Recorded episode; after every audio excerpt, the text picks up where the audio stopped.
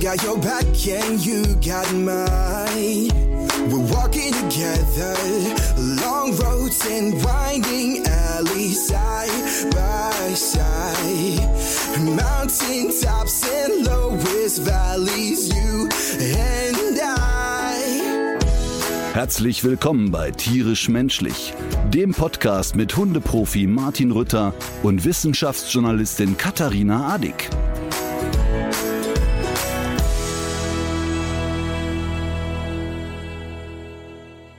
So, das Wichtigste direkt vorab, bevor ich guten Tag sage.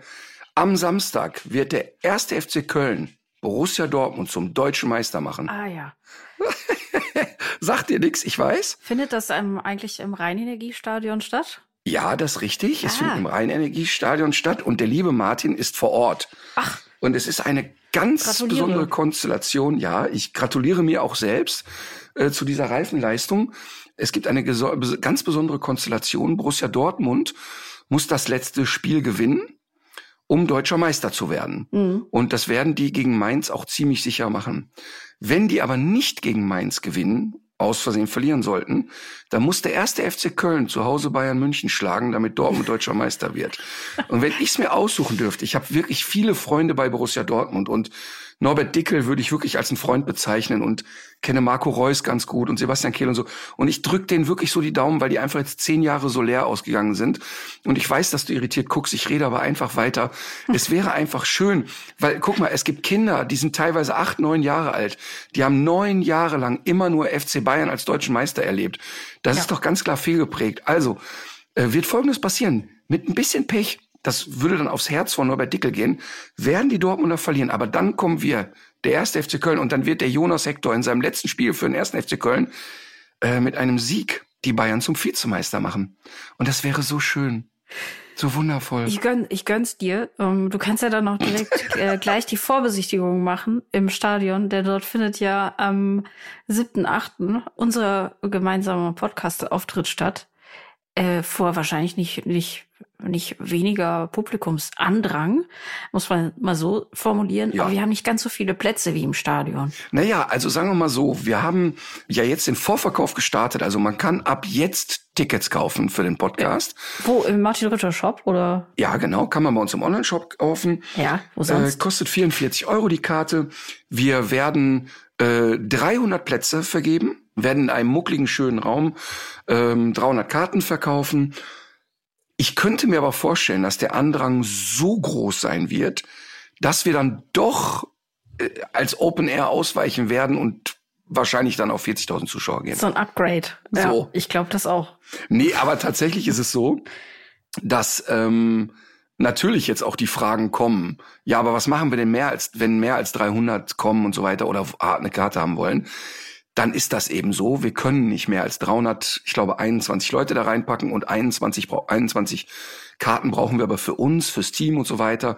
Also bei 300 ist dann wirklich Schluss. Sollte aber jetzt ein überbordender Andrang entstehen und wir hätten jetzt auf einmal 3000 Anfragen, dann können wir ja immer noch über eine Zusatzveranstaltung nachdenken. Ach ja, cool. Gut, ich wollte dir noch so ein paar positive äh, Nachrichten mitgebracht haben und äh, Noch so, positiver als dass der erste FC Köln Borussia Dortmund zum deutschen Meister macht, gibt's doch gar nicht. Ja gut, das haben wir ja noch nicht gesehen.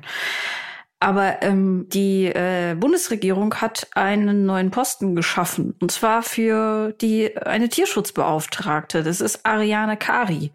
Und ähm, wer jetzt mit dem Namen nichts anfangen kann, sie war bisher stellvertretende Landestierschutzbeauftragte in Baden-Württemberg Und es ist ein, ein einiges an Erwartungen mit diesem neuen Amt verbunden, weil man sich doch jetzt erhofft, dass es mit dem, mit dem Tierschutz jetzt vielleicht auch mal eine Bundesregierung wirklich ernst meint. Und parallel dazu gibt es jetzt auch Meldungen, es gibt offenbar einen Referentenentwurf zur Verschärfung des Tierschutzgesetzes. Und das betrifft nicht nur Hund und Katze, sondern auch Nutztiere. Und ich habe jetzt bislang diesen Referentenentwurf noch nicht gelesen. Ich habe aber Zeitungsartikel dazu gelesen.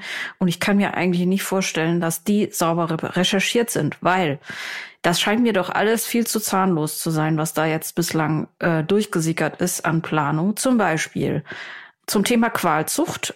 Es sind keine Zucht- und Haltungsverbote geplant aber es sind Ausstellungs- und Werbeverbote geplant. Mhm. Das ist doch so, so eine Krücke, mit der eigentlich keiner was tun könnte, oder wie siehst du das? Ja, das stimmt schon. Es ist nicht so, hat nicht so die volle Durchschlagskraft. Aber in mir quillt ja immer das Positive raus. Und vielleicht ist es erstmal ein Anfang. Aber warum macht man das denn nicht gleich richtig? Und bei einer anderen Stelle äh, hieß es von, von einer Sprecherin des Bundesministeriums, ja, man wollte im ähm, Hinblick jetzt auf Nutztiere erreichen, dass es in zehn Jahren keine Anbindehaltung mehr gibt. Was sind denn das für Ziele schon wieder in zehn Jahren? Also ich kann mir nicht vorstellen, dass das, dass das alles so so richtig ist. Aber äh, offenbar will man auch. Und in 80 Jahren keine, keine fossilen Energiestoffe mehr. Genau.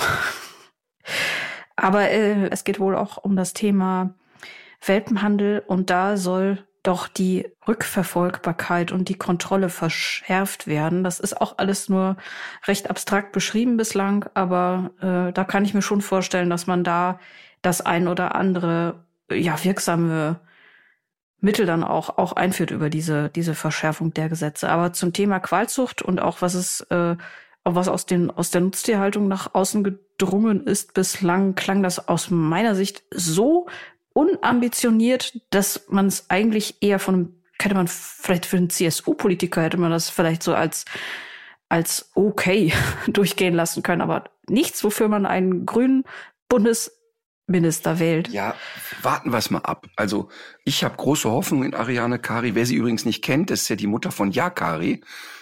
Das heißt, also daher hätte man sie vielleicht schon mal hören können. Was? Wer ist denn das? Yakari kennst du nicht? Nein, ist das eine Zeichentrickfilmfigur? Ja, natürlich. Äh, aber nein, äh, bei, bei aller Flachserei jetzt. Also ich bin mir ziemlich sicher, dass wir, wenn Ariane im Amt ist, dass wir Kontakt haben werden. Und ich glaube, vielleicht muss sie sich auch jetzt erstmal eingrufen und kommt da nicht direkt mit der Riesenkeule losgerannt mhm. und ist vielleicht auch total interessiert an der Zusammenarbeit und an ein bisschen Aufklärung und so. Also ich meine es wirklich ganz aufrichtig und positiv und ich glaube wirklich total daran, dass jetzt Bewegung reinkommt. Mhm.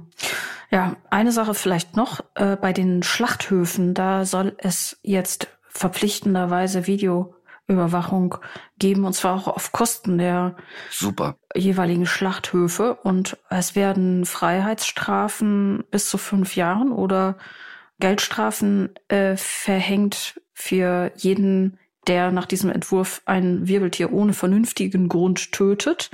Und das klingt ja immer ohne vernünftigen Grund ähm, so, als wäre das gar nicht definiert oder so super vage. Aber dazu gibt es auch Rechtsprechung, was man als vernünftigen Grund durchgehen lassen kann und was nicht. Und darüber hinaus ähm, stand noch in einem der Artikel, die ich gelesen habe, wer Tieren aus Rohheit erhebliche Schmerzen und Leid zumutet, riskiert in besonders schweren Fällen sogar zehn Jahre Gefängnis. Und eine maximale Geldbuße für die Verursachung von unnötigem Tierleid soll mit bis zu 100.000 Euro geahndet werden. Also für mich ist Rohheit, wenn man Hunde aus Ungarn produzieren lässt und die nach Deutschland schleppt. Das ist für mich Rohheit. Da sind ja auch schon wieder die, die Definitionen ja sehr flexibel, ne? Ja, das Problem war, ähm, darüber haben wir ja schon mal gesprochen, als es da, es gibt ja dieses Gutachten, warum es so schwer ist, diese ganzen Verstöße zu ahnden, dass es auch da offenbar immer noch anknüpft an den, so wie die Juristen sagen, an den Erfolg. Also wer Tieren erhebliche Schmerzen und Leid zumutet.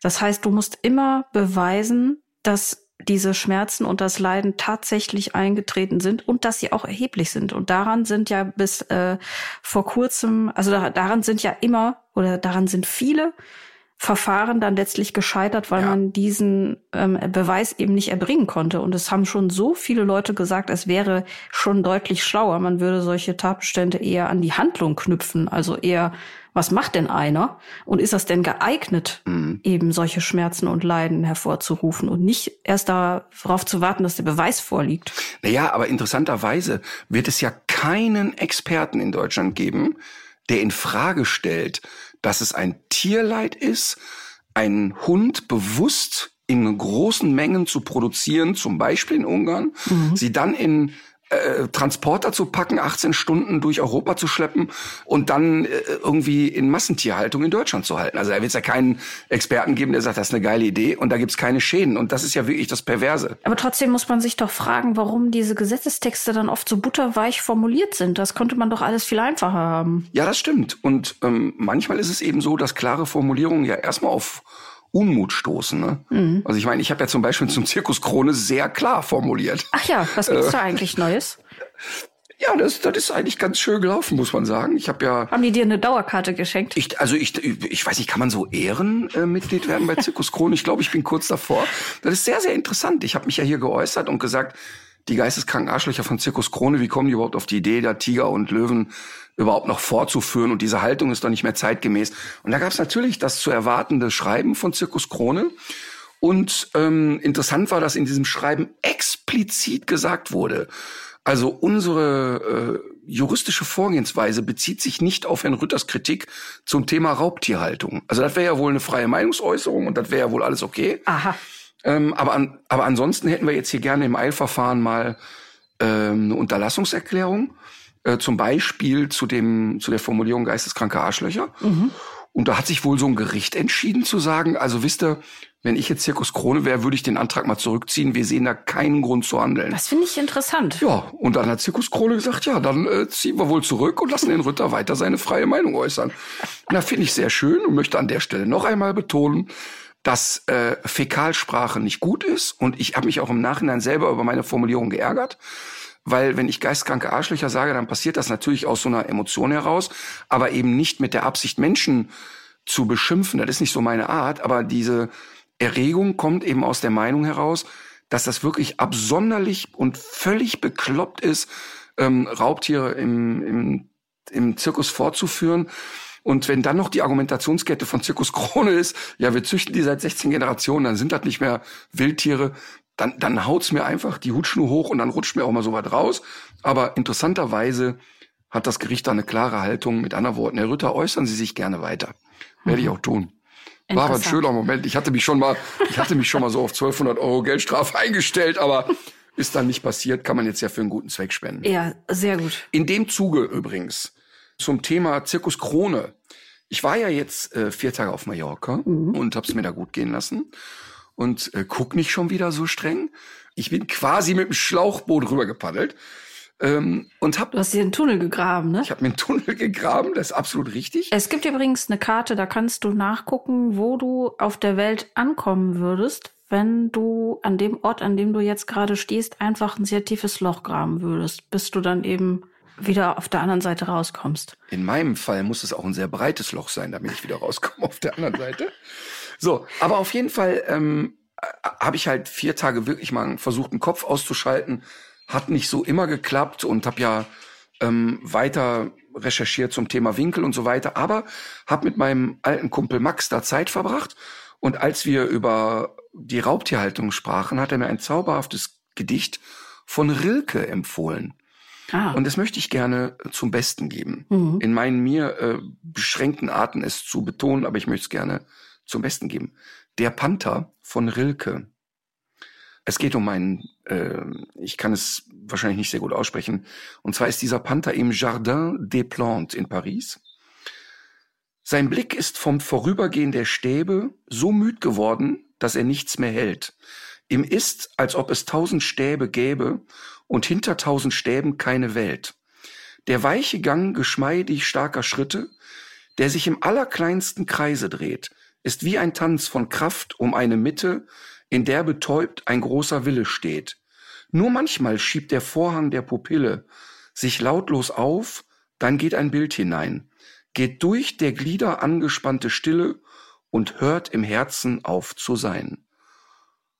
Und das muss man sich immer wieder vor Augen führen, wenn das Raubtier im Käfig gehalten wird. Mhm. Und ich finde das so bedrückend, aber auch so treffend, diese Beobachtung, wenn du ein Raubtier im Käfig siehst, ist es ja genau das. Ja. Der Panther von Rilke. Hm, ich kenne es noch aus der Schulzeit. Ich glaube, wir haben es, glaube ich, äh, in der Grundschule stand es, glaube ich, im, im Deutschbuch. Ach, und krass. seitdem ist es mir auch immer mal wieder begegnet. Und es ist wirklich sehr treffend. Voll.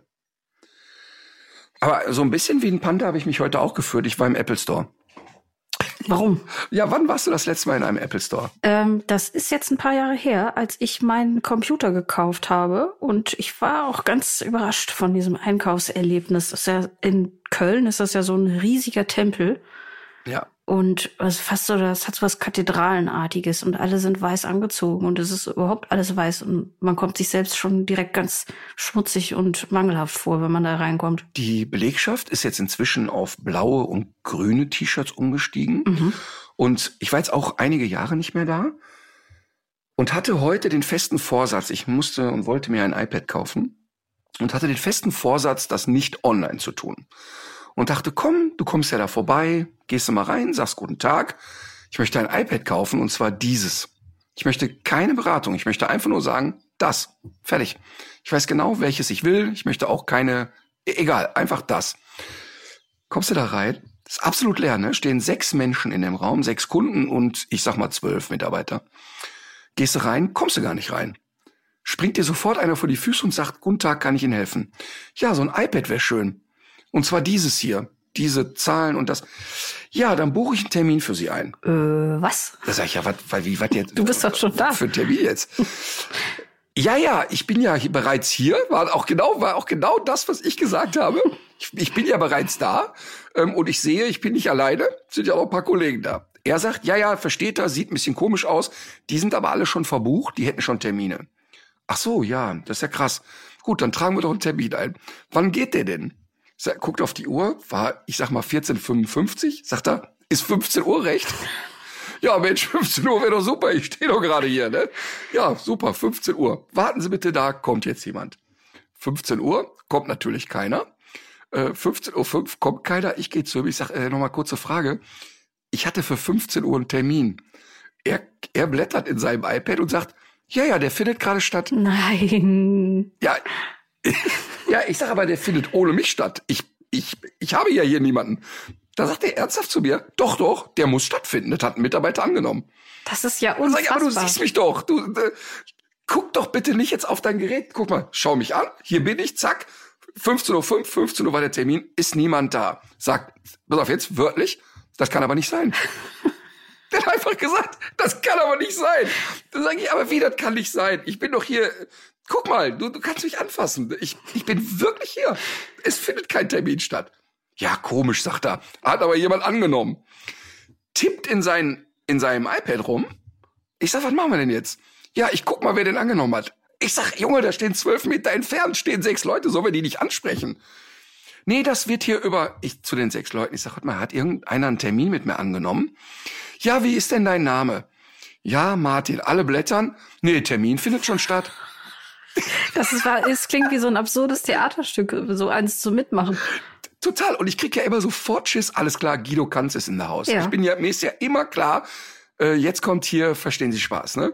Ist mir einfach immer sofort klar. Das ist der Grund, warum ich Ja, freundlich bleibe. wollte ich grad sagen. Und sag dann auch zu den sechs, pass auf, sag pass auf, ist ein ganz einfaches Konzept. Guck mal, dieses iPad möchte ich gerne kaufen. Ich zahle bar und gehe wieder. Das ist ganz, das ist ganz schnell gemacht, das ist überhaupt kein Problem. Ja, geht nicht. So, dann haben sie recherchiert, wer den Termin annimmt. Die Person war auch fleißig mit der Arbeit beschäftigt, hatte aber eine andere Person. So, und dann war der Ratschlag, ja, Person ist gleich fertig, müsst halt warten. Einfach fertig. Ende der Durchsage. Das darf doch nicht wahr sein. Ich meine, ich habe dann wirklich ernsthaft zehn Minuten da gestanden und gewartet, weil ich dann jetzt auch nicht so, also ich im Prinzip hätte ich es währenddessen fünfmal online bestellt Ja. und wahrscheinlich wäre es noch am gleichen Tag abends da gewesen. Ne? Aber was muss denn jemand los sein, wenn der einfach sagt, Termin findet schon statt und du sagst, nein, der findet ja nicht statt. Ich stehe doch hier, guck mal, ist keiner da. Wahnsinn. Also da, so- ich finde so dieses Beispiel, dass die Menschen in Technik gefangen sind. Also die stehen draußen im Regen, gucken auf ihre, auf ihren Regenradar und sagen, aber es darf eigentlich gar nicht regnen. Also die Regen-App sagt, ist kein Regen. Es ist so witzig und so absurd, dass die da, dass die eher auf das vertrauen, was ihnen die künstliche Intelligenz da äh, vorgibt. Total. Und dazu passt, hast du auch schon mal dieses Chat-GPT ausprobiert, diese künstliche Intelligenz, der du Fragen stellen kannst? Na klar habe ich das schon mal mitgekriegt. Also äh, Marvin, ältester Sohn, 24, komplett elektrisiert. Und ganz ehrlich, wenn ich das gehabt hätte mit 13, ich hätte nie mehr eine einzige Hausaufgabe gemacht. Mhm. Also sagen wir so, ich habe sowieso keine gemacht, aber ich hätte dann welche gehabt. Sensationell, oder? Aber vielleicht nicht unbedingt gute. Ich habe mir das nämlich auch neulich mal angesehen, nachdem ich von anderen Menschen, die so äh, Internetseiten programmieren, gehört habe, dass äh, diese ganze Bot-Geschichte bei denen sozusagen im Dauereinsatz ist und dass die dadurch unglaublich produktiv mhm. geworden sind. Und weil ich ja wusste, dass du da auch äh, Texte eingeben kannst und Fragen stellen und so weiter, habe ich das mal ausprobiert und ich war auf der Suche nach sehr einer sehr spezifischen Information. Und zwar es ging irgendwie um psychische Belastungen von Landwirten in Europa, die jetzt aufgrund von Dürre und Extremwettern vor Existenznöten stehen. Und habe danach gefragt bei diesem Chat-GPTI-Ding und der hat mir sehr bereitwillig innerhalb von drei Sekunden dazu ausgespuckt, dass das ein Riesenproblem ist und dass man dazu ja auch schon äh, ganz viele wissenschaftliche Studien hat. Und dann habe ich wieder gefragt, wo denn die Quellen dazu sind und ob er diese Studien näher benennen kann. Und dabei hat er sich äh, die Suchstellen, also die Quellen, tatsächlich ausgedacht. Also es war, es waren mal, es klang. Im Prinzip wie bei einer guten Doktorarbeit von deutschen Politikern. Es, es klang, es klang sehr plausibel und glaubwürdig. Die waren auch so wie diese normale, also wie man diese Zitierweise aus der Wissenschaft auch kennt. Also das wirkte auf den ersten Blick erstmal sehr glaubwürdig. Aber es war mal so, dass es zwar diese Studie gab, es dabei aber gar nicht um Landwirte ging, und äh, dann war es mal wieder so, dass es die Studie überhaupt gar nicht gab. Ach, und dann war ich auch ein bisschen erleichtert, weil es kursierte ja über Wochen äh, das Gerücht, dass äh, verschiedene Jobs, inklusive meiner, jetzt doch demnächst obsolet werden und man sich schon mal nach Alternativen umgucken könnte. Und da habe ich aber gemerkt, ah, der, der denkt ja nicht logisch. Also es sind ja viele Leute, meinen ja, dass diese künstliche Intelligenz erstens logisch denkt und auch ein Interesse an der Wahrheit hat oder auch an dem, was mh, hm, ja, also an irgendwie so der Wahrhaftigkeit von Quellen nachweisen auch, ne? Und das ist aber gar nicht so, sondern auch da geht es ja nur um Wahrscheinlichkeiten und es geht um das, was ich wahrscheinlich suche. Und insofern ist das Angebot dann auch erstmal ganz gut. Es stimmt nur einfach nicht. In vielen Fällen jedenfalls. Aber finde ich ganz interessant. Ich glaube auch, dass das jetzt einen guten und seriösen Journalismus erstmal nicht ersetzen wird. Aber spannend ist, dass ein von mir sehr geschätzter junger äh, 15-jähriger Programmeentwickler ja. und der eigene Spiele baut, tatsächlich jetzt zwei, dreimal ähm, Ansprüche reingeschrieben hat und hat gesagt, so das und das hätte ich gerne, Codes für die Art und Weise von Spielen, hat diesen Code dann genommen, auf seine Entwickler-App geballert und es hat total funktioniert. Ja, aber das, das glaube ich auch, dass das funktioniert. Ich also der war wirklich fasziniert darüber und war total außer sich, wie viel Zeit es ihm spart. Ich glaube das auch. Also was, was dabei aber auch wieder interessant ist, keiner weiß ja so richtig, was das wieder für Rechenleistung nach sich zieht. Und Total. das kann man ja auch äh, wahrscheinlich nur unterschätzen, weil diese ganzen Rechenzentren, die müssen ja gekühlt werden, das wahrscheinlich auch wieder mit fossiler Energie betrieben, zum weit überwiegenden Teil. Aber ich habe es trotzdem mal ausprobiert und habe die Frage, die dich seit äh, geraumer Zeit ja umtreibt, mal in diese ChatGPT-Software eingegeben, nämlich die Frage, woher eigentlich oder wie die Reihenfolge der FCI-Standardnummern für Hunderassen zustande kommt.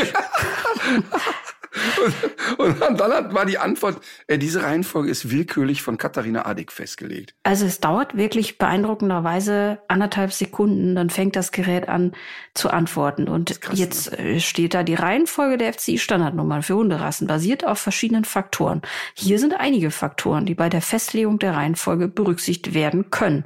Gut, das könnte schon so ein kleiner Disclaimer sein weil da nur Können steht. Erstens Ursprung oder Herkunft der Rasse. Die FCI ist eine internationale Dachorganisation für Hundezuchtverbände. Die Reihenfolge der Standardnummern kann nach dem Ursprungsland oder der Region, aus der die Rasse stammt, angeordnet sein. Dies bedeutet, dass Hunderassen aus demselben Land oder derselben Region oft benachbarte Standardnummern haben. Mhm. Zweitens Rassegruppen. Die FCI teilt Hunderassen in verschiedene Gruppen ein, basierend auf ihrem Verwendungszweck, ihrer Funktion oder ihrem Aussehen. Die Reihenfolge der Standardnummern kann innerhalb jeder Gruppe festgelegt sein. So können beispielsweise alle Hütehunde oder Jagdhunde benachbarte Nummern haben, um die Gruppenzugehörigkeit anzuzeigen. Und drittens, äh, das ist der letzte Punkt, chronologische Reihenfolge. Die FCI führt regelmäßig neue Rassen in ihre Liste auf. Die Reihenfolge der Standardnummern kann daher chronologisch sein, wobei neu anerkannte Rassen am Ende der Liste platziert werden. Und so weiter und so fort. Das ist nur noch so ein allgemeiner Hinweis, der noch uninteressanter ist. Aber tatsächlich sind das hier drei Punkte, drei mögliche Lösungsansätze, die nicht unbedingt miteinander in Einklang zu bringen sind, aus der man sich jetzt hier so eine aussuchen darf. Jein. Aber man könnte ja auch sagen, dass diese Ansatzpunkte, die da genannt wurden, im Laufe der Jahre dazu kamen. So nach dem Motto, man fängt jetzt mal an und sagt, okay, wir teilen jetzt erstmal regional zu und sagen, alle Hunde aus der Normandie packen wir schon mal in einen Block. Die sind dann die 37, 38, 39, finde ich mhm. jetzt. Okay, da sind wir schon mal einen Schritt weiter. Dann äh, läuft das in diese Richtung weiter. Dann sagt man ja, und dann könnten wir aber jetzt ja auch mal sagen, komm, jetzt nehmen wir mal acht Hüttonen und blocken die zusammen. Und dann geht man hin und sagt, okay, jetzt haben wir ja unsere Liste von 136 Hunden. Und alle, die jetzt dazukommen, die hängen wir einfach willkürlich hinten dran. Könnte ja in der Reihenfolge passiert sein. Äh, ich kann mir das nicht vorstellen. Vor allem kann ich mir nicht vorstellen, dass das irgendwie praktikabel sein soll. Das erinnert mich ja eher auch an das Problem, was man manchmal am Ende des Jahres feststellt, wenn man zwei äh, gleiche Rechnungsnummern vergeben hat dann fängst du ja an, da irgendwie rumzubasteln, um das äh, wieder zu kitten. Und hier wäre es ja genauso. Also du hättest ja dann mitunter schon nach dem einen System ein paar Nummern vergeben, müsstest dann aber, wenn du auf den anderen Standard wechselst, theoretisch 27a oder sowas einführen. Und selbst wenn das nicht so ist und man jetzt sagt, okay, aber ab jetzt, dann ähm, hast du ja immer noch keine Orientierung, weil es weiß ja keiner, nach welchem System du das jetzt gemacht hast. Vor allem, ja. Aber das schreit doch jetzt förmlich nach einer Einladung. Also wir könnten doch genau jetzt eine offizielle Einladung aussprechen an Udo Kopernik vom VDH, äh, ein sehr launiger und mir sehr vertrauter, sehr netter Mensch. Ich mag den Udo wirklich gern. Ähm, und vielleicht laden wir den mal ein und dann kann er uns erklären, wie ist das festgelegt worden. Das weiß der ziemlich sicher. Und bei der Gelegenheit können wir auch noch über andere Sachen plaudern, über oh, Hundezucht ja. und ja. ähm, wie, wie könnte man das Thema Qualzucht in den Griff kriegen. Inwiefern spielt der VDH da eine Rolle? Ähm, wir können auch das breit machen und sagen, VDH fand ja nicht so sexy, wie ich mich über Schutzdienst geäußert habe. Und das ist ein toller Gesprächspartner. Also man kann mit dem Udo wunderbar diskutieren und zanken, ohne dass es abdriftet, persönlich wird oder man danach nicht zusammen Bier trinken gehen kann. Ist, ein, ist wirklich ein guter Typ, ein richtig guter Typ. Ich finde ja persönlich werden und abdriften eigentlich auch immer ganz gut, aber das klingt, das klingt auf jeden Fall nach einer sehr guten Idee. Ich würde sogar sagen, wir könnten damit warten, bis wir ein bisschen mehr noch von diesem Referentenentwurf wissen ja. Und dann, weißt du, dann könnte man die ähm, diese geplanten Neuerungen auch mal mit ihm besprechen. Gut, also wir, ich werde genau diesen Teil jetzt hier aus dem äh, Podcast rausschneiden, dem Udo per WhatsApp Tonspur schicken. Dann mhm. wird er sich total freuen und sagen, ja komm, lass einen Termin machen. Finde ich cool. Also wir, wir gucken dann mal und sehen mal, wann das passt. Das wird wahrscheinlich dann eher nach den Sommerferien sein. Aber ich finde das wirklich cool. Sehr gut. Ich habe ja beim letzten Mal, hatte ich ja versprochen, dass ich so zwei, drei äh, Geschichten aus der Wissenschaft mitbringe. Es sind jetzt doch gar nicht mal so Aber viele. Aber Katharina. Was denn? Katharina, schau mal. Hm? In dir schlummert das äh, wissenschaftliche Herz. Ja. In mir schlummert aber immer auch ein Stück weit das Moderatorenherz. Es wäre doch wohl jetzt die galanteste Überleitung zum Rasseporträt, wenn wir schon über die Nummern gesprochen haben. Und ich sehne mich danach. Ja, ich habe, äh, ich finde ja auch diese äh, diese sehr absurden Verbindungen über eine Apropos, die finde ich ja eigentlich auch immer sehr reizvoll.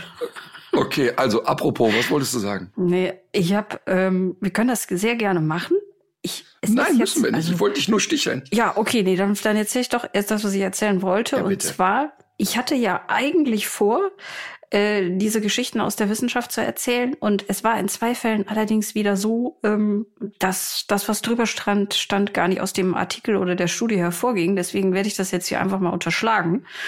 Und übrig geblieben sind zwei, ich würde sogar selbst sagen, relativ interessante Aspekte, nämlich das Ergebnis einer aktuellen Studie ist, dass die Gehirne bei modernen Hunderassen größer sind als noch bei ursprünglichen Rassen, die so ein bisschen näher noch am, am Wolf zu verorten sind. Und das ist aus zwei Gründen ist das interessant. Erstens, weil es meistens so ist, dass man bei domestizierten Tieren eher davon ausgeht, dass das Gehirn schrumpft Einfach weil man keine großen Ansprüche äh, mehr an die Umwelt hat, beziehungsweise der Überlebensdruck ist nicht mehr so hoch, man muss nicht mehr so viel Reize verarbeiten und so weiter. Das ist jedenfalls die Erklärung dafür, warum Kurze Frage. eigentlich bei allen, ja, Heißt das auch im Klartext, der Homo sapiens hatte ein größeres Gehirn als wir? das weiß ich nicht. Also ich würde nicht sagen, dass wir durch die Domestikation, also würdest du das in, als Domestikationsprozess bezeichnen, die äh, Weiterentwicklung des Menschen?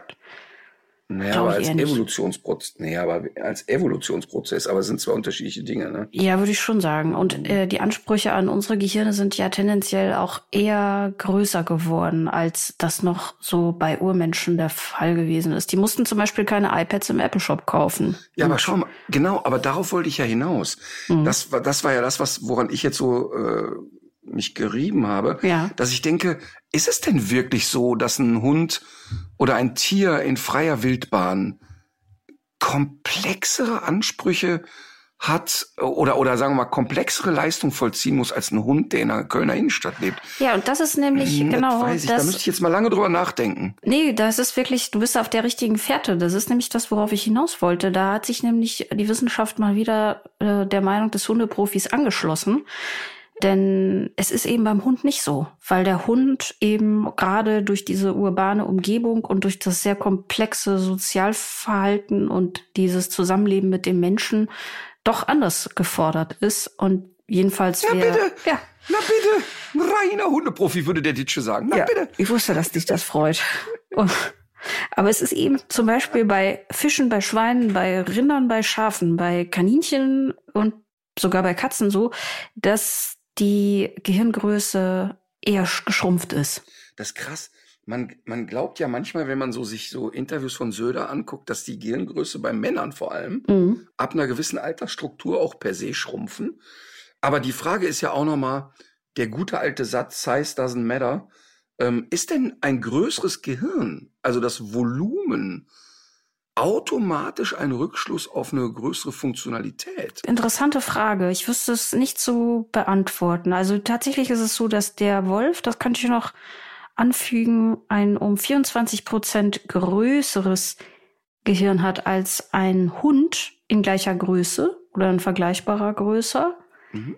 Ich glaube nicht, weil das haben wir doch hier auch schon mal besprochen. Ich glaube, es kommt noch nicht mal auf das Verhältnis von Gehirn zu Körper an, weil zum Beispiel das Vogelgehirn, wir erinnern uns an den Reiher, das Vogelgehirn ist, ist ja wirklich sehr, sehr klein. Aber gerade bei Vögeln ist es ja so, dass die durch besonders ähm, herausragende Intelligenzleistungen glänzen, immer wieder in Versuchen.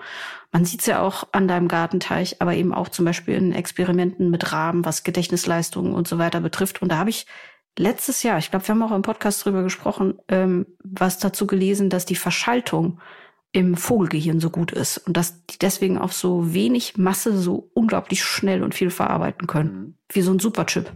Ja, genau. Aber wenn, ja, verstehe ich. Aber wenn wir jetzt noch mal kurz bei den Hunden bleiben und sagen, könnten wir rückschließen, dass zwei Hunderassen gleicher Größe Ja, oder zwei Hunde sogar gleicher Größe, dass der mit dem größeren Hirnvolumen mehr Möglichkeiten hat als der mit dem kleineren? Oder ist es so, dass vielleicht die Domestikation sogar sagt, ach, wisst ihr was? Hier sind so ein paar Areale, die brauchen wir nicht mehr, die lassen wir verkümmern. Wird also kleiner. Finde ich irgendwie, könnte beides logisch sein. das könnte beides logisch sein. Also diese, die, die AutorInnen aus der Studie, die haben jedenfalls die Größe des Gehirns und das Größerwerden des Hundehirns damit in Verbindung gebracht, dass die kognitiven Ansprüche sich eben auch vergrößert haben. Okay. Ja, ich finde das ja eh, ne? Ich finde das ja eh so ein, so ein, so diese, was ja oft so gesagt wird, ja, ein Tier in Gefangenschaft, also ein Wildtier in Gefangenschaft. Ach, guck mal, wir haben hier Wölfe in Gefangenschaft, die werden 15 Jahre alt, ist in der Natur doch nie, wäre ja ein Symbol dafür, dass denen gut geht. Das ist natürlich eine sehr dünne Theorie. Ja. Ja, und äh, so die zweite Studie, die ich gefunden habe, die ich glaube wirklich nicht, dass die äh, auch nur eine Hörerin oder ein Hörer von uns vom Hocker reißt, äh, nämlich dass man festgestellt hat, dass die Gesichtsausdrücke bei Hunden deutlich variieren, je nachdem, ob ein Mensch anwesend oder abwesend ist, wenn man zum Beispiel Futter bekommt. Das würdest du doch, äh, das kann man doch noch nicht mal als Überraschung kann man doch noch nicht mal, kann man höchstens oh, sagen, aber doch noch nicht mal interessant. Aber es ist ja, ich finde ja auch immer schön, nee, das, nee, glaube ich auch nicht, dass das irgendjemand überrascht. Aber andererseits ist ja auch schön, wenn wissenschaftlich mal belegt wird, was Menschen intuitiv schon so spüren und, und so vor sich haben. Also ich habe zum Beispiel ähm, äh, einige Videos von Hunden, die im Beisein ihrer Menschen ein unfassbares, imponierendes Scharren zeigen. Mhm. Aber wenn die Menschen nicht dabei sind und wir stellen Kameras auf und der geht in den Garten und löst sich mal, passiert gar nichts. Ja. Lässt einfach die Plauze hängen, plätschert vor sich hin und sobald Mutti wieder mit in den Garten kommt, wird wieder Brust raus, scharren und dicke Hose machen. Ist ja sehr spannend und das zeigt ja, wie eng diese Verbindung da ist. Und das ja, genau. immer auch ein Teil des Kommunikationsgeflechtes mit den Hunden sind. Also es verändert immer. Ich habe ja früher, als wir die Hundepension noch hatten, das hatte ich ja Gott sei Dank nur 15 Monate, das war wirklich schlimm. Aber was da wirklich extrem häufig war, war diese Aussage, der Hund ist tutti kompletti unverträglich mit Artgenossen.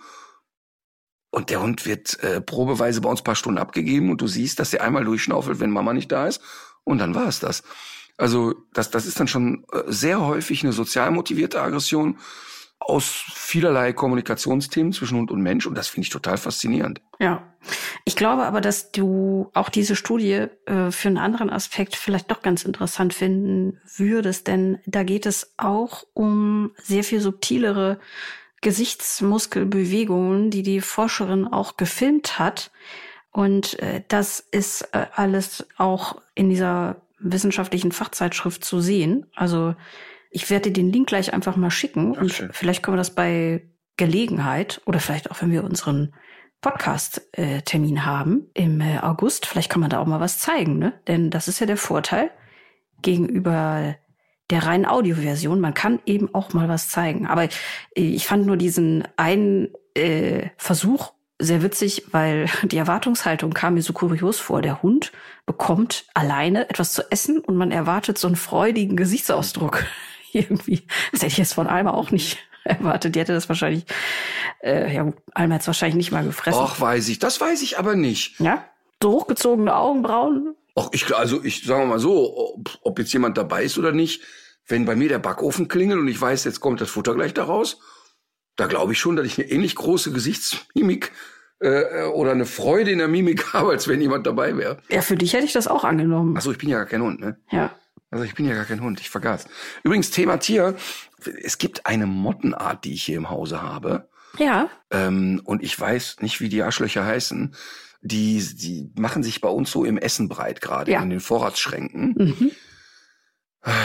Und ähm, die nisten sich da im Mehl ein und sind überall. Das ist widerlich. Ja. Ja, und verteilen sich jetzt inzwischen durchs ganze Haus. Mhm. Ich habe also äh, just gerade vorhin eine mit einem gezielten Handkantenschlag erledigt, ähm, die aber bei mir im Schlafzimmer war. Und jetzt habe ich ein bisschen gelesen. Ich habe jetzt wieder vergessen, wie die heißen. Ich nenne die jetzt Lebensmittelmotte. Schlupfwespen. Nee, das ist eine Motte. Nein, ich meine, was, da, was, da, was, dagegen, was dagegen hilft, sind Schlupfwespen. Das ist der natürliche Fressfeind. Das heißt, ich soll mir jetzt ein Wespennest ins Haus legen oder was? Ja, du bist lustig. Auf jeden Fall habe ich jetzt äh, gegoggelt Mhm. und äh, es heißt jetzt auf jeden Fall alles wegschmeißen, was da irgendwie steht. Wirklich äh, kompromisslos alles raus, den Schrank reinigen und Variante 1 mit irgendwelcher bestialischen Chemiekeule aussprühen. Variante 2, man kann in so Pappschachteln Tiere kaufen, die man mit bloßem Auge nicht sehen kann. Und die krabbeln wohl in die Eier dieser Motten und töten dort die Larven ab.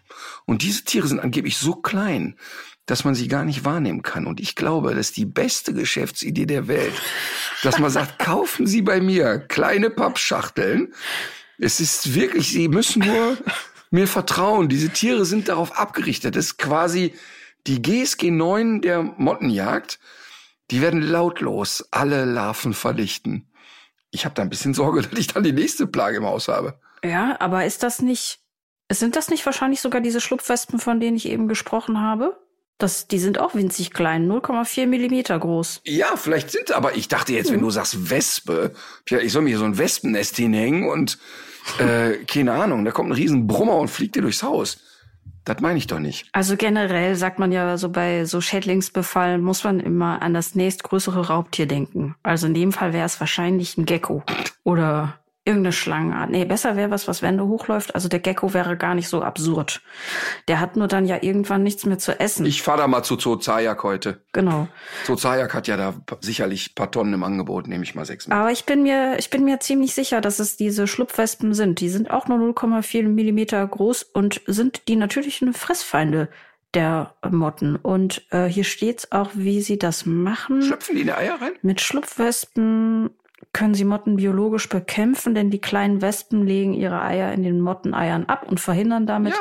dass sich die Motteneier zu Larven entwickeln. Und Schlupfwespen verschwinden von selbst wieder. Ach so, ja, das ist doch gut, sonst hättest du dir dann wahrscheinlich Was? wieder den natürlichen Feind der Schlupfwespe ins Haus holen müssen. Ist klar. Genau. So geht das immer weiter. Dann kaufe ich mir den natürlichen Feind der Schlupfwespe. Das ist dann ein Gecko. Dann hole ich mir den natürlichen Feind des Geckos. Das ist dann ein Dingo. Und dann irgendwann lande ich, da kann ich mir einen Dinosaurier ins Haus legen. Aber das ist interessant. Die sterben den Vampirtod. Sind die Motteneier durch die Schlupfwespeneier abgestorben, haben auch die Wespen keine Lebensgrundlage mehr und verschwinden oder zerfallen zu Staub. Aber dann habe ich den Staub im Mehl. Die befallenen Lebensmittel musst du ja sowieso äh, entsorgen. Ja. Und dann hältst du diese zehn Tage mal aus. Oder wie auch, wie viel das auch immer sind. Und lässt die Schlupfwespen ihre perfide Arbeit verrichten und danach bist du das Problem ja los. Dann kannst du ja, kannst du ja wieder alles neu einkaufen und dann, Ja. das werden, das wird man dir sicherlich auch geraten, alles verschließbar, ne, dass die nicht, nicht wiederkommen. Genau, das habe ich jetzt inzwischen auch gemacht. Alles muss irgendwie, also ich habe schon alle möglichen Dosen jetzt organisiert. Alles muss in. Aber warum haben wir die hier? Hat der Reiher die? Hör mal, sag mal, ob so ein Schlupfwespe, ob die nicht auch in den Reiher krabbeln können? Nein, der hat damit auch bestimmt nichts zu tun. Ich habe auch mal äh, Klamotten gehabt, die waren von einer anderen Mottenart befallen und ich habe mir dann auch erst was gekauft, wovon ich dachte, das ist so eine biologische Falle. Aber oh, jetzt wo ich es gerade sage, hier ist so ein riesiger fetter Buchmann plötzlich. Ähm, aber hörst du Da musst auch? du den natürlichen Feind jetzt ins Haus holen. Was haben wir denn für einen Brummer? Äh, was, wo wollte ich, war ich stehen geblieben? Genau, und dann, es war aber gar keine Falle, sondern das war nur eine, mm, das habe ich leider erst nach ein paar Wochen gemerkt, das war nur eine Falle, um zu zählen, wie viel man denn so ungefähr hat. Weißt du, für so eine Bestandskontrolle. Na wunderbar. Ja. Okay. So, komm, wir hupfen zum Rasseporträt. Ich, ich, ich schaff's nicht mehr ohne Rasseporträt. Ja, das machen wir. Ich bin vorbereitet. Das werden wir ja sehen. Lächerlich. Ich habe alle Nummern aus. Ich habe jetzt 90 Nummern, kenne ich jetzt. Ist das dein Ernst? Nein. Das würde mir wirklich jetzt Sorge bereiten. Ich habe bei Klein gegen Groß in dieser Spielshow, als ich gegen die kleine Fine antreten sollte, wo es darum geht, dass man Hunde an so winzig kleinen Ausschnitten erkennt, Mhm. habe ich sofort einen auf den Deckel gekriegt. Ich habe es nicht mit auswendig lernen. Okay. Es handelt sich in diesem Fall um die Standardnummer 363. Also laut der KI, die du vorhin bemüht hast, der künstlichen Intelligenz, Kann das muss es alles eine bedeuten? Sehr neue Rasse sein. Nein, muss es eine sehr neue Ja, Rasse sein. okay. Das ist jetzt nicht eine altbretonische. Ja, wenn man die chronologische Herangehensweise äh, zugrunde legt, dann stimmt das. Wie viel? Sag mal, 336, ne? 63. 63. Wie viel sind denn eigentlich auf dieser Liste? Oh, weiß ich jetzt nicht. 500? Ah, es ist, ich, ich meine, es sind um die 400. Okay. Aber ähm, vielleicht zwischen 400 und 500. Müsste ich nochmal nachsehen. Unter 400. Gut, das Gewicht wird äh, mit optimalerweise 2,6 Kilogramm angegeben. 2,6? Mhm. Was soll das denn für ein Hund sein? Ja, hm. 2,6, okay. Die Widerristhöhe mit 21 bis 23 Zentimetern. Mhm. Auf jeden Fall sehr klein, so viel kann ich sagen. Das Haar kurz, glänzend, glatt am Körper anliegend, ohne kahle Stellen. Auf dem Kopf zumeist dünner und kürzer im Vergleich zum Haarkleid am Körper. Mäßige Länge, Fransen an Ohren, Hinterhand Rute und etwas länger an der Brust. Farbe schwarzbraun oder blau mit lohfarbenen Abzeichen, einschließlich deren verwässerten Variation. Einschließlich jeder Schattierung von sehr hell bis sehr dunkel. Also es hört sich ja schon sehr nach einer Pinscher-Art an, die du beschreibst. Aber der, aber der Zwerg ist doch noch kleiner. Na, mach erst mal. Also ist irgendwie Pinscher-Beschreibung. Ja. Lohfarbene Abzeichen, vorzugsweise tiefrötlich, außer bei blauen Varianten mit helleren Schattierungen gemäß der genetischen Struktur. Was jetzt doch auffällt, ist, dass dieses VDH-Rasseporträt doch im Vergleich zu allen anderen, die wir bislang hatten, nicht gerade durch äh, eine Geschmeidigkeit in der Sprache glänzt. Das ist ja alles so staccatoartig aufgeführt. Das scheint niemand geschrieben zu haben, der sich für diese Rasse wirklich erwärmen kann. Nach historischen Quellen reicht die Geschichte dieser Rasse weit in die Vergangenheit des tschechischen Staates zurück. Dank seines kleinen Wuchses, seiner großen Schnelligkeit. Bing, bing, bing, bing. Ja, ja, bitte. Ich hatte schon bei der Pinscher-Beschreibung eine kleine Ahnung. Wenn wir jetzt in der Tschechei sind, Mhm. dann sind wir in Prag. Ja, Und wir sind bei einem Hund, der Vorliebe für kleine Nagetiere hat. korrekt. Ist die Ratte ein Nagetier? Also, Prager Rattler haben wir da, ne? Richtig. Gratuliere. Okay. Aber da war ich bei Pinscher Vermutung gar nicht so schlecht. Ja, ich, ähm, ich muss noch mal kurz hier auf diese, diesen Wahnsinnsbrummer zu sprechen kommen, der jetzt plötzlich hier aufgetaucht ist, weil sowohl Fenster als auch Türen waren geschlossen und der muss also jetzt gerade geschlüpft sein. Ich versuche jetzt erstmal den loszuwerden, kurz. Hast du Angst vor dem Tier? Nee. Aber äh, ich glaube, der ist wirklich so laut, dass es einen beim Hören nerven wird. Aber ich krieg den nicht zu fassen. Der sitzt jetzt hier unter der Decke und das ist eine Altbauwohnung. Und du weißt ja, wie groß ich bin. Aber du brauchst keine Altbauwohnung, um nicht an die Decke zu kommen. So, äh, also es ist richtig. Dank seines kleinen Wuchses. Ja, und da war ich, wie gesagt, bei Pinscher ja auch gar nicht so weit weg, ne? Guck mal, apropos, dank seines kleinen Wuchses, seiner großen Schnelligkeit und seines hochentwickelten Geruchssinns wurde der Prager Rattler zum Töten von Ratten eingesetzt. Diese Eigenschaften sind durch die lange historische Entwicklung ge- gegeben. Der kleine, agile Hund war häufig während der Feste des Königs für den Adel auf, den, auf der Prager Burg zu sehen. Er zierte die Höfe der böhmischen Aristokratie. Als Geschenk der böhmischen Könige gelangte er auch zu anderen europäischen Herrschern und später dann in die breiteren Bevölkerungsschichten. Ja, zwischendurch ist er sozusagen mal fast in der Versenkung verschwunden. 1980 wurde erfolgreich mit dem Wiederaufbau der Rasse begonnen. Der Prager Rattler ist als Familienhund wieder ein beliebtes Haustier, das auch in vielen anderen Ländern Popularität genießt. Zur Gesundheit habe ich gefunden, insbesondere Zahnfehlstellungen, die ja bei kleineren Hunden recht häufig sind und eine Neigung zur Patellaluxation. Also ganz klassisch. Und genau das ist es auch. Also ich habe wirklich, kann es nicht mit Zahlen untermauern, habe aber das Gefühl, dass der Prager Rattler in den letzten 15 Jahren äh, also wirklich sehr geboomt hat.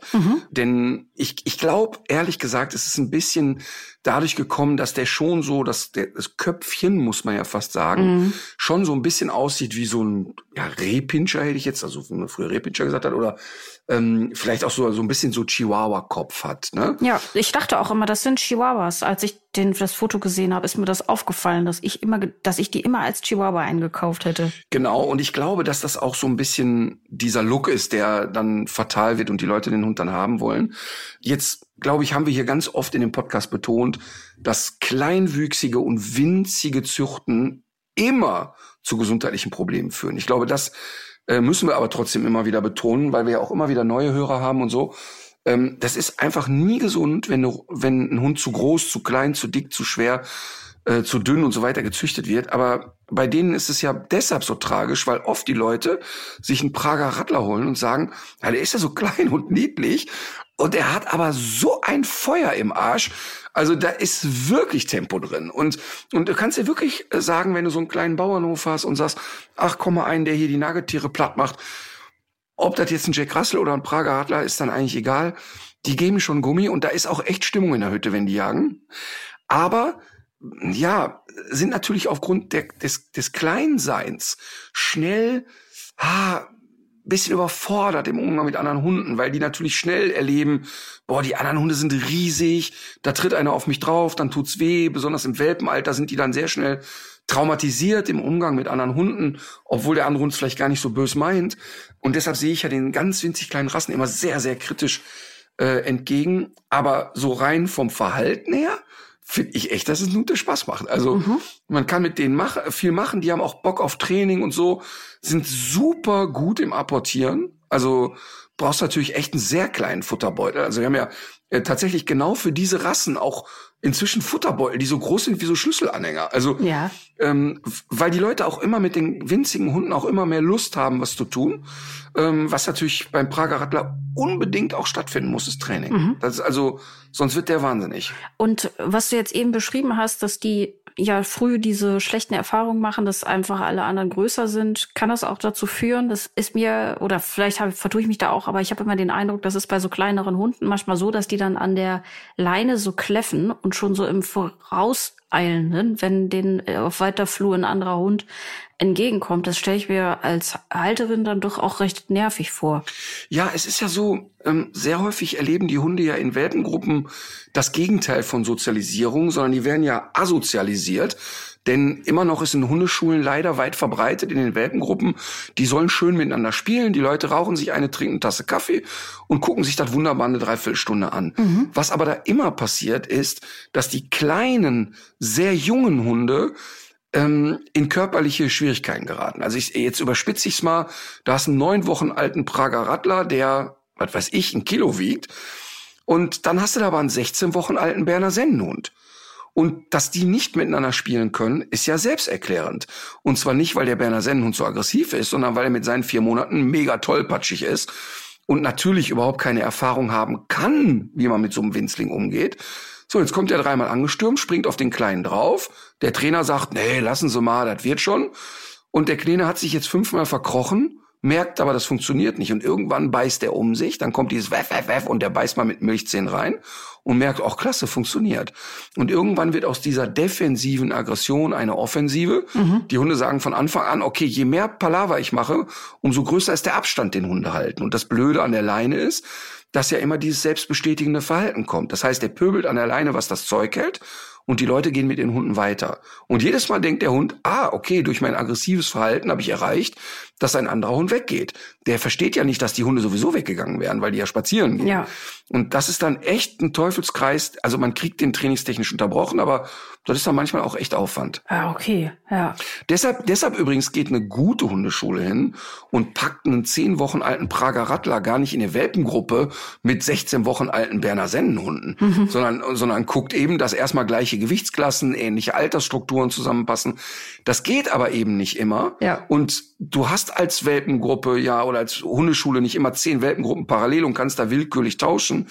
Und dann sage ich aber, dann lasse ich lieber einen neun Wochen alten Hund mit einem erfahrenen alten großen Hund zusammen, der also weiß, wie man mit einem kleinen umgeht und verzichte dann im Zweifel auf das Spiel mit den Gleichaltrigen ein bisschen. Aber dafür habe ich eine, eine gesunde Sozialstruktur und sage, der Alte weiß schon, wie es geht. In einer guten Welpengruppe ähm, sind auch immer erwachsene Hunde mal dabei. Also nicht in jeder Stunde, aber dass alle Welpen auch mal lernen, guck mal, so funktioniert ein großer und ein erwachsener Hund. Ah ja. Okay, interessant. In der Leitung sehe ich wieder unsere Kollegin Lorien. Und ich würde sagen, wir lassen sie doch einfach mal rein. Hallo Lorien. Hi. Ja, moin. Heute bringe ich keine direkte Frage mit, sondern eher so ein Aufmerksam machen auf ein wichtiges Thema. Und das passt jetzt tatsächlich auch ganz gut zum besser werdenden Wetter. Und Martin, du kannst da sicherlich auch einiges zu sagen. Eine Hörerin, die ehrenamtlich bei der Wasserrettung arbeitet, schreibt, was mir persönlich aufgefallen ist, immer mehr Hundebesitzer nehmen ihre Hunde gerne mit aufs Wasser. Was für uns oft ein Problem ist, die Hunde haben zu 99,9 Prozent keine Rettungsweste an. Warum die so wichtig ist? Ganz einfach. Auch wenn der Hund brav auf dem Wassersportgerät liegen bleibt, kann man immer mal kentern. Auch für den Hund kann es dann zu einem Kälteschock führen. Die meisten Hundebesitzer merken aus unserer Sicht auch nicht, wenn es einfach zu viel Sonne und Hitze ist. Das ist, was die Hörerin schreibt. Und Martin, du hast sicherlich die ein oder andere Geschichte zum Thema Sonne, Wasser und Hunde für uns. Also erzähl mal und ich mache in der Zwischenzeit einen stillen Abgang und äh, mich wieder an die Arbeit. Alles klar, danke schön, tschüss. Tschö. Aber ich sag dir mal eins, die geht nicht an die Arbeit, die bereitet schon mal das Wochenende vor. Ich glaube, dass die Ich habe auch den Eindruck, ich frage mich auch, was, was sie dann wohl immer so macht, wenn sie sich so schnell wieder verabschiedet hat. Die huscht rein und wieder raus. Ich glaube, jetzt in dem Fall stellt die schon mal das Bier kalt, weil der erste FC Köln, habe ich schon erwähnt, Nee, erzähl noch wird mal. am Samstag Borussia Dortmund zum deutschen Meister machen. Ja. Und sie wird, äh, ernsthaft, das ist das letzte Spiel von Jonas Hector, da werden Tränen fließen. Also warte, warte, war eine, war eine Frage hier mit äh, Schwimmweste. Ah, ja gut, ich war schon gerade, Ähm. ich hatte schon wieder komplett abgeschaltet gerade. Es ist ganz erstaunlich. Sobald du auch nur einatmest, um irgendwas über Fußball zu erzählen, bin ich so wirklich gehirnmäßig komplett raus. Narkolepsie tritt ein. So ist es. Übrigens, der wohl berühmteste Narkoleptiker war? Fragezeichen? Du kennst den. Deutschland? Weltweit. Aber ist es ein Deutscher? Nein. Aber du hast ihn oft gesehen. Du hast, vor allen Dingen als Kind hast du ihn oft gesehen. Mir fallen jetzt Kinderserien ein. Sesamstraße? Kennst du nicht Professor Hastig? Nee. Wie bitte? Das ist doch das Allerlustigste. Oh, bitte, bitte, bitte. Werft jetzt alle YouTube an. Professor Hastig. Ach, da war das der mit Und den nicht, Haaren und der Brille? Der hat Oder einen, nee, so der einen blauen. Kopf gehabt. Ja, blauen Kopf, eine Ja, Pläte genau. und links und rechts so Haare dran, geklebt. Sensationell. Ich weiß nicht, wie der im Original heißt. Vielleicht wird uns das irgendjemand schreiben. Professor Hastig. Und der hat immer beim Erklären, ist der eingeschlafen. Der hat dann also, der sollte ja immer irgendwas Wissenschaftliches erklären.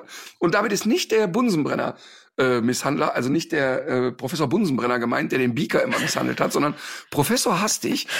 Äh, Professor Hastig hat äh, dann Sachen erklärt und ist immer dabei eingeschlafen. Ich habe das als Kind wirklich geliebt und ich habe mich jedes Mal kaputt gelacht, wenn er beim Erklären eingeschlafen ist. Und heute weiß ich, der war ein Narkoleptiker. Ah, ich kenne, ich kenne einen, einen äh, viereinhalbjährigen, der sich über diese Geschichte wahrscheinlich auch sehr freuen wird. Das klingt genau nach seinem Humor. Professor Hastig, einfach super lustig.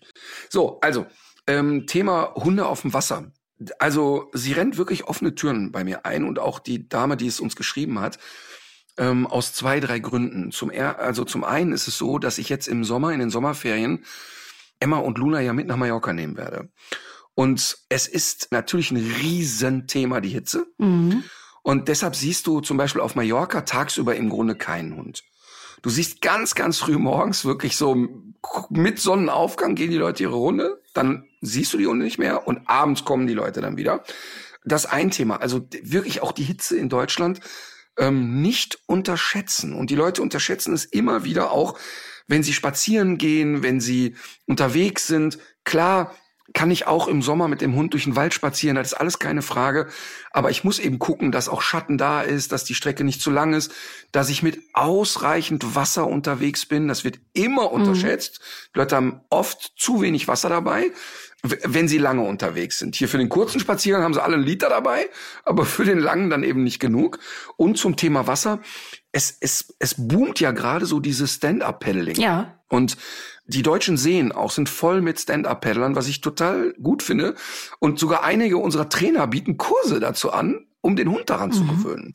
Also das ist natürlich eigentlich ein total schöner Moment. Du hast dieses Riesenboard, der Hund ist mit drauf, man paddelt raus und äh, irgendwann sitzt man mal auf dem Board, lässt den Hund ein bisschen schwimmen, holt ihn dann wieder rauf. Und genau da sagen wir immer Schwimmweste an. Immer, immer, immer, immer, immer. Denn zum einen gibt es Hunde, die dann wenn sie von dem Board einmal runter sind, so ein bisschen in Stress geraten, wenn sie wieder draufklettern wollen und schaffen es nicht sofort. Ja. Und ein Hund, der beim Schwimmen Stress kriegt, ist sehr, sehr schnell erschöpft. Ja. Das ist wie bei Menschen. Wenn die in Panik geraten im Wasser, ist das wirklich nicht gut. Also Ja, klar. Der, da ist ganz, ganz schnell auch die Luft raus und die, die Kraft ist schnell am Ende. Vor allem man selber hat ja auch keinen sicheren Stand und äh, das ist das ist ja, du kannst dem Hund ja dann auch nicht so so schnell helfen, wie du dann selber willst. Genau, deshalb also in solchen Fällen immer. Ähm, und zum Beispiel ist ja klar, wenn wir jetzt auf Mallorca sind, wir, ich werde Emma immer da ins Wasser lassen, wo so eine kleine Bucht ist, wo keine Wellen sind. Ich werde sie auch nicht weit reinlassen, denn die Menschen unterschätzen das total. Ähm, Und Emma ist wirklich fit und die, die schwimmt gerne und die schwimmt viel, die schwimmt hier im Teich, die kennt das alles. Aber trotzdem lasse ich sie nur in einen gewissen Radius. Also ich lasse sie zum Beispiel nie weiter, hört sich wirklich strange an für die meisten, nie weiter als 15, 20 Meter rein. Also so eine Entfernung, wo ich sage, da bin ich wirklich in ein paar Sekunden da. Und vor allen Dingen die Wassersportler, also wenn wir jetzt überlegen, die Leute gehen mit dem Ruderboot raus, die ähm, gehen zum Stand-Up-Paddling, zum Surfen, die gehen mit dem Motorboot raus, da muss der Hund eine Weste tragen. Da gibt's keine zwei Meinungen darüber. Es kann immer was passieren, es kann immer irgendwas Unvorhergesehenes sein. Ähm, also jetzt, ich bin gar nicht dabei, der Hund springt aktiv von Bord und hüpft rein. Aber es kann immer was sein. Und ich meine, alle Menschen, ich habe ja einen Bootsführerschein gemacht, alle Menschen, die so kleine Sportboote dann mal nutzen, unterschätzen das. Und ich bin einer von denen, die das genauso unterschätzt hat. Und bis du dann einmal eine Situation hast, wo du merkst, ey, fuck, du hattest keine Kontrolle. Mhm. Und dann ist der Hund ja natürlich gar nicht in der Lage, sich irgendwo groß festzuhalten. Ne? Ja. Also das muss man echt ernst nehmen. Und bei der Gelegenheit möchte ich aber auf ein anderes Phänomen hinweisen, was oft unterschätzt wird. Das ist die sogenannte Wasserroute. Du hast einen Hund, der mit einer riesen Begeisterung schwimmt und die Leute, lass gehen Kapelle und rein den Ball und nochmal und nochmal und nochmal und nochmal. Und der Hund aber mit großer Begeisterung dabei. Und dann passiert Folgendes. Der Hund kommt irgendwann raus und hat entweder unmittelbar oder ein paar Stunden später ähm, totale Schmerzen im hinteren Lendenwirbelbereich und kann die Route nicht mehr heben. Oh. Und ähm, das ist ein wirkliches Thema, sollte man auch mit zum Tierarzt gehen. Ich selber habe das erlebt. Wir hatten hier, als der ähm, Gartenteich fertig war, das ist ja ein Schwimmteich, der ist tief und da kann man irgendwie auch reinspringen und so weiter. Mhm. Haben wir irgendwie hier Freunde eingeladen und wir Halligalli im Garten und waren viele Kinder dabei und die hatten natürlich einen Megaspaß, weil Emma von dem Steg reinspringt, wenn man ihr was reinschmeißt. Mhm. Und ja, so über den ganzen Tag verteilt ist die wahrscheinlich viele Dutzende Male von Kindern irgendwie, ey, komm, noch ein Bällchen, noch ein Bällchen. Und ich habe das zwar wahrgenommen und habe das mitgekriegt, aber habe mir keine Gedanken gemacht. Und siehe da, ja. dann war es soweit. Also nachts wirklich jammernd durchs Haus geschlendert. Also die klassische Wasserroute, dann auch tatsächlich mit Schmerzmitteln verabreichen am nächsten Tag. Ich, und, und ich sag nochmal, Emma ist echt agil, ne? Ja. Aber es war an dem Tag viel zu viel. Also man kann einen Hund im Wasser auch total überfordern. Aber was ist das dann? Ist das dann so eine Art Verrenkung? Sind dann so ein paar Wirbel äh, rausgesprungen? Oder ist das eher eine Bandscheibengeschichte? Was Muskuläres ist das ja wahrscheinlich nicht, oder? Also, ich lese vor. Die Ursache ist nicht eindeutig geklärt, allerdings wird die Wasserroute oft mit starker Belastung oder Schwimmen in kaltem Wasser in Verbindung gebracht. Aber es sind auch Fälle bekannt, in denen ein Hund sehr lange in einer Box oder im Auto gesessen hat. Eine schlechte Durchblutung könnte also eine Ursache sein oder eine Stauchung im Bereich der Schwanzwirbelsäule. Mhm. Ähm, das heißt, ähm, man muss es behandeln. Behandelt wird eine Wasserroute vor allem mit entzündungshemmenden Schmerzmitteln. Dadurch äh, kommt es zu einer Schmerzlinderung und auch ein Abklingen der Entzündung wird bewirkt. Zusätzlich helfen Wärmebehandlungen und an der Schwanzwurzel und die Behandlung durch Physiotherapie. Bei Emma war es jetzt in zwei Tagen tatsächlich durch Schmerzmittel und Entzündungshemmer wieder weg. Aber ich meine, die kann eh schon sehr memmig sein. Die ist ja schnell so, oh, mir tut jetzt alles weh. Aber das war wirklich nicht schön. Und äh, natürlich besonders absurd, dass mir das passiert ist, aber das war über so einen ganzen Tag verteilt. Weißt du, da war jetzt nicht, mhm. dass die einmal so 30 Minuten am Stück immer reingeschmissen wurde oder reingesprungen ist, und deshalb also nochmal, wenn du mit dem Hund da Bällchen spielst und im Wasser, der ist heiß wie Frittenfett, das ist alles super. Aber bitte Pausen nicht unterschätzen und oder Pausen einhalten, den Hund nicht überfordern. Ich kann mich auch erinnern, dass uns das auch mal mit unserer Emmy passiert ist. Da war ja auch ähm, Golden Retriever Hündin, dass die dann, als so die Badesaison gestartet ist, sich dann am Strand mit uns auch einfach verausgabt hat, weil das so von 0 auf 100 mhm. ging. Also man hat ja nicht so eine so ein, so ein Antrainieren ja. hat man dabei ja oft nicht. Da geht's also direkt gleich richtig los. Aber bei Physiotherapie fällt mir auf, dass du ja weder knackst noch jetzt hier diese, äh, du bist ja auch deine Gesichtskirmes ja los. Wie kam's? Mhm. Achte. Ah. Es ist gar nichts los. Es knackt immer noch. Oh. Es knackt immer noch wie doof. Und ich merke, dass ich jetzt in so eine Schonhaltung komme. Ich mache den Mund also auch beim Kauen nicht mehr richtig weit auf. Mhm. Es tut nicht weh, aber es ist so unangenehm. Die Schwarmintelligenz hat viele Ratschläge gegeben. Von Sprechtraining mit einem Korken im Mund, Druck ausüben und, und, und. Aber ehrlich gesagt war die meiste Nachricht, die ich bekommen habe, husch, husch zum Kieferorthopäden. Überraschung. Ja, werde ich nach den Sommerferien noch machen. Ja, uh. Hätte ja mal, ich meine Gott. Also übrigens war auch eine Frau dabei, die ja. geschrieben hat, also was in jedem Fall funktioniert, ist intensive Nackenmassage und Kopfmassage. Ähm, also das wäre so die Variante, mit der ich mich jetzt erstmal anfreunde. Hat sich aber keiner gefunden. Nee, leider nicht. nee, also, äh, also ich, ich bin, ich sitze das jetzt mal aus und wenn das jetzt in acht Wochen noch da ist, dann gehe ich mal zum Kieferorthopäden. Ah ja, okay. Ja, aussitzen ähm, habe ich jetzt in keiner Zuschrift gelesen, aber du musst es wissen, du bist ja schon groß. ich habe noch eine, bevor wir jetzt so zu unseren Tipps kommen, habe ich, würde ich gerne noch auf eine Sache aufmerksam machen. Und zwar startet die Tierhilfe Ukraine Mitte Juni wieder mit LKW und äh, Transporter in Richtung Ukraine. Oh, wir haben ja schon öfter darüber geredet. Die fahren wirklich sehr nah an die Front, treffen da ja auch oft auch auf Soldaten, von denen viele auch die zurückgelassenen Haustiere mitversorgen. Und man kann das alles auch bei Instagram unter Tierhilfe Ukraine nachverfolgen. Und diese sehr kleine ehrenamtliche Initiative ist tatsächlich auf der Suche nach Sachspenden. Und zwar gerade besonders was Zecken- und Flohmittel betrifft, aber auch gegen Milben, Würmer und Pilze, denn das zeigen auch die Bilder aus dem Kriegsgebiet. Damit haben die zurückgelassenen Haustiere da gerade sehr zu kämpfen. Und natürlich geht es auch um Futter. Und das Packen, das muss schon am 7. Juni abgeschlossen sein. Also wer sich daran beteiligen möchte, wir verlinken die Adresse nochmal und alle weiteren Infos natürlich auch, äh, kommt alles nochmal in unsere Show Notes. Also Tierhilfe Ukraine, ähm, das heißt, auch da ist wieder das Thema Sachspenden, aber die freuen sich auch über Knete. Natürlich. Also das heißt, wenn jetzt jemand sagt, ja, ich habe aber jetzt, ich habe aber jetzt keine Breckis hier rumliegen, ähm, gibt es da überhaupt noch Breckis? gab es so Katzendinger Breckis. Das ist auch krass, dass man so Namen im Kopf hat, die mit einer Marke assoziiert sind. Also wir sagen ja oft nicht, ich nehme ein Taschentuch, sondern ich nehme ein Tempo. Und so hat man ja früher irgendwie bei Katzenfutter war das immer Whiskas und Breckis oder Schappi bei Hunden. Gibt's, das, gibt's den ganzen Schrott noch? Weiß ich gar nicht. Ich weiß nicht, aber wir, wir schweifen ab. Ja, wir schweifen ab. Also was ich sagen will ist, Sachspenden natürlich willkommen, aber auch jeder Euro zählt da. Und ich, ich kann das wirklich immer wieder nur sagen, mit jeder Euro ist auch jeder Euro gemeint. Mhm. Also wenn jemand sagt, ich schicke da per PayPal drei Euro hin, ist alles super. Also da ist wirklich jede Kleinigkeit hilft da total. Genau, eine PayPal-Adresse gibt's natürlich auch. Auch das kommt mit in die Shownotes. So, ich wäre ja, ich wäre ja soweit äh, für, dein, für deinen Tipp. Ja, also erstmal äh, gebe ich natürlich auch was für die Tierhilfe Ukraine. Ich spende 500 Euro dahin. Dann gehe ich schon mit einem kleinen guten Beispiel voran. Und jetzt kommt mein Tipp. Cool.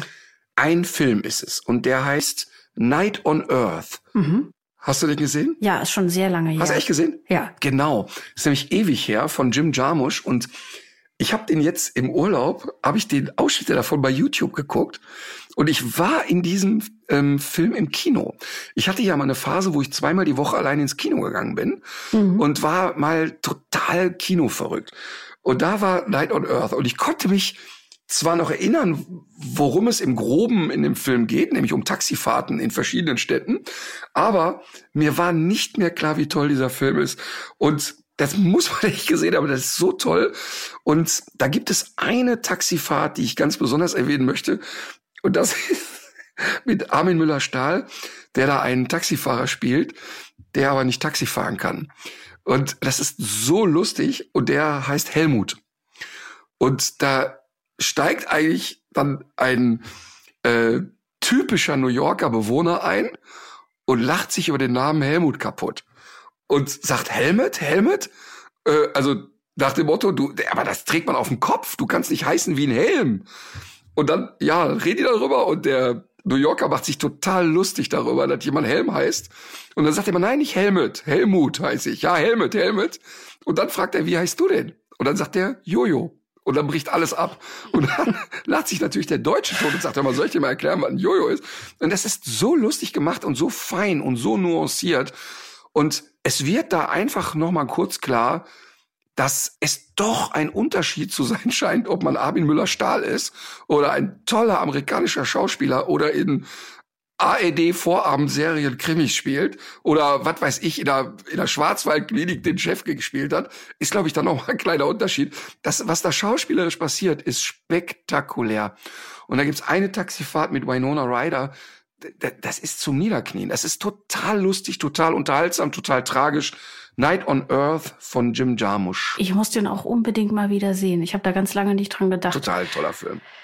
Aber äh, als hätten wir uns abgesprochen, wollte ich, ich habe heute zwei Tipps und äh, einer davon ist ein Podcast, in dem es um um solche Filmklassiker unter anderem geht, Ach. aber auch durch auch um aktuelle äh, Filme, nennt Ach, sich cool. Freiwillige Streifenkontrolle und ist ein Film- und Serienpodcast von von Rolling Stone. Das ist ja dieses Kultur-Musikmagazin. Ja.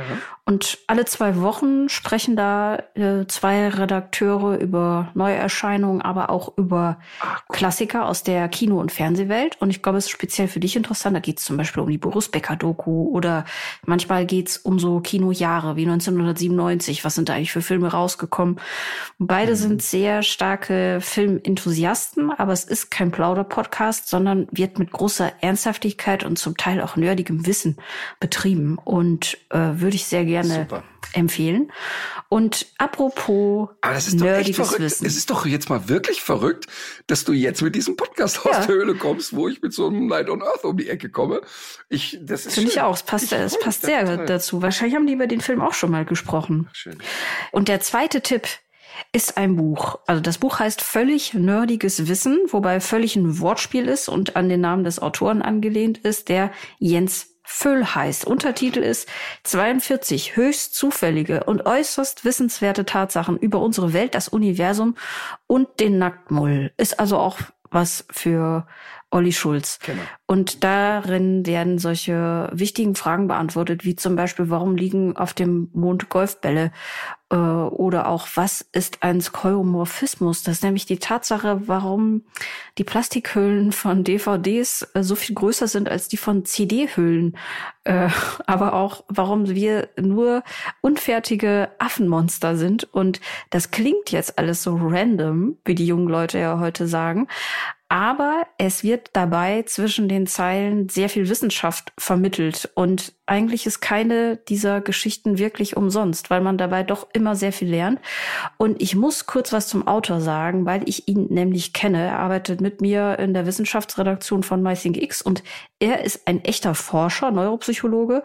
Und ich habe ihn, hab ihn jetzt im Rahmen dieser Produktion zum zweiten Mal getroffen, weil ich nämlich vor zehn Jahren mal für Quarks in äh, Mannheim gedreht habe. Und da ging es um die Frage, wie Menschen mit Amputationen gegen den Phantomschmerz kämpfen. Und äh, da gibt es so eine Methode, dass man sich eine VR-Brille aufsetzt und über eine Spiegelung der anderen Hand die eigene Hand, die nicht mehr da ist, wieder sozusagen ins Körperschema integriert. Ich hoffe, ich habe es damals irgendwie besser erklärt, aber es war jedenfalls für mich auch kein so ganz anspruchsloser Dreh. Und ich war umso froher, dass der dafür zuständige Forscher, Dr. Jens Föhl, so ein unglaublich umgänglicher und netter Mensch war. Und das gibt's ja auch an Universitäten schon mal anders. Ähm, deswegen, das ist mir damals äh, schon einfach sehr positiv aufgefallen. Deswegen also wahnsinnig netter Kollege, der diese ganzen Millionen über den Erlös der Bücher auch noch sehr verdient hat. Sagst mir nochmal, wie das Buch heißt? Natürlich, völlig nerdiges Wissen. Ja, gut. Das hört sich echt schön an. Ja, ist es auch. Und es ist, glaube ich, auch so ein schönes Geschenk für wissenschaftsaffine ja. äh, und die so einen Hang für zu Abseitigkeiten haben. Ja, und nee, aber ich glaube, so ein Buch, ne, ja. kann man nicht nur jemand schenken, der eh schon einen Hang dazu hat, nee. sondern ich habe schon öfter mal Bücher verschenkt, wo so, ich sag jetzt mal, erweitert so ein paar Skurrilitäten erklärt wurden und wo man auch so beim Lesen Lust gekriegt hat und das also ich glaube, sowas geht immer. Das glaube ich auf jeden Fall. Das kann, das kann auch so eine so eine Brücke sein. Ähm, sehe ich, sehe ich ganz genauso. Und es ist auch, es ist auch ganz witzig, dass er jetzt dieses Ventil gefunden hat, weil das beschreibt auch die Mighty Nürnkem im Vorwort. Äh, es gibt in jeder Redaktionskonferenz gibt es mit ihm so den Moment, wo er sagt, ja, also das führt jetzt wahrscheinlich zu weit und dann kommt eine dieser unglaublich abseitigen Geschichten und es ist auch eigentlich immer, Super. wenn er das so anmoderiert, dass alle zu dem Schluss kommen, auch er, dass es wirklich sehr weit und auch zu weit führt. Aber man will diese Geschichten auf gar keinen Fall missen. Ja.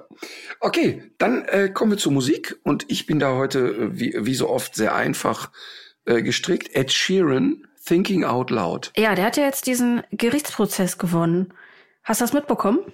Habe ich mitbekommen, ja. Und ähm, äh, fand ich auch irgendwie, irgendwie habe ich mich für ihn gefreut. Ich weiß auch nicht warum, aber irgendwie hatte ich da so ein bisschen, auch hoffentlich geht das gut. Ja, ja ich kann der Musik ja so gar nichts abgewinnen, aber macht auch irgendwie nichts kaputt.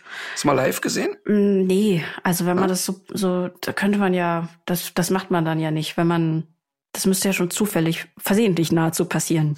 Ja, das stimmt. Wenn man jetzt total eine Musik jetzt ganz schlimm findet, ne? Also wenn du jetzt zu Hause liegst und hörst, was weiß ich jetzt, vielleicht so was Extremes wie Scooter oder so, ne? Und sagst, okay, Hyper, Hyper, das schaffe ich einfach nicht, dann geht man natürlich auch nicht ins Konzert, ist ja mhm. klar.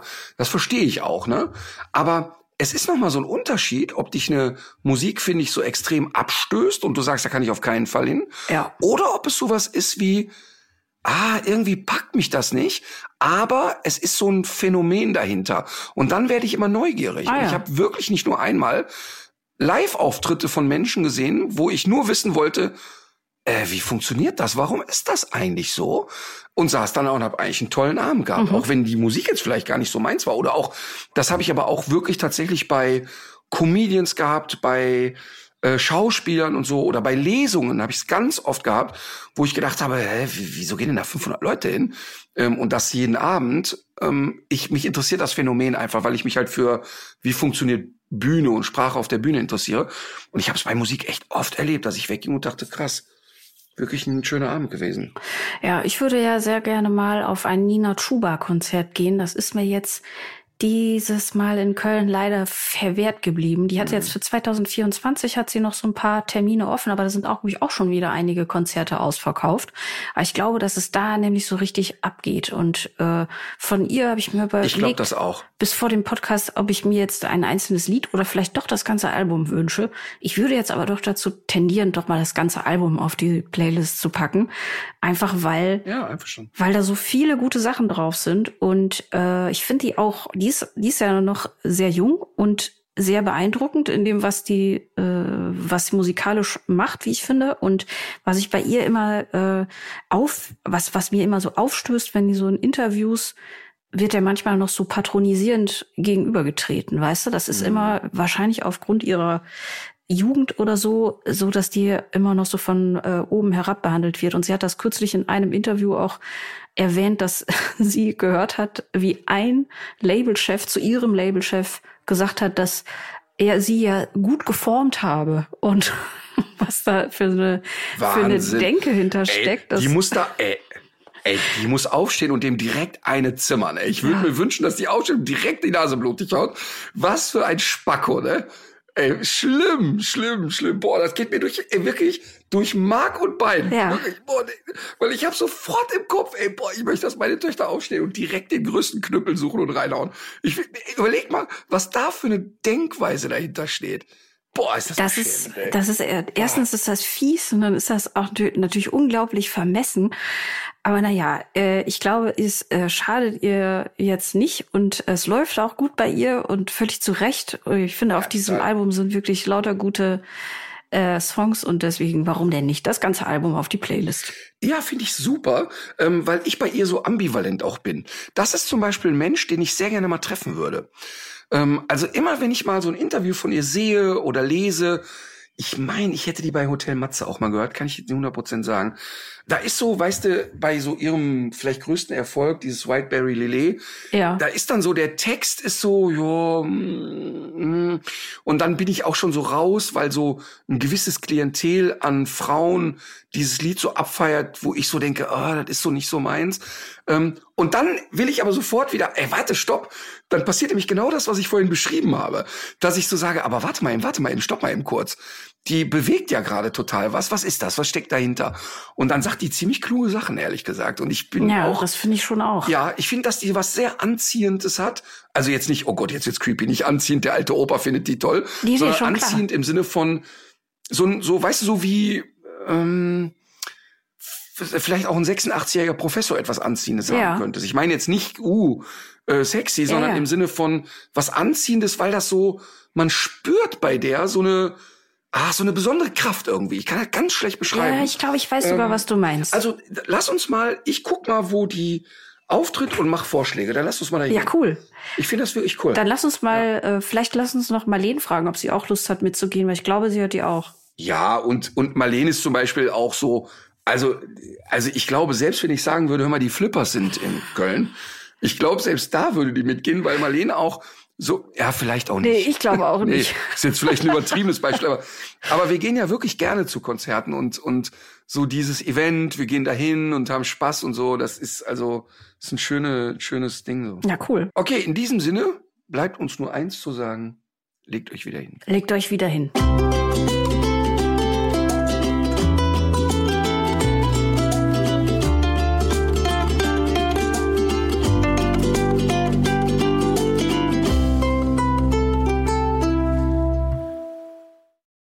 Dieser Podcast ist eine Produktion der Audio Alliance.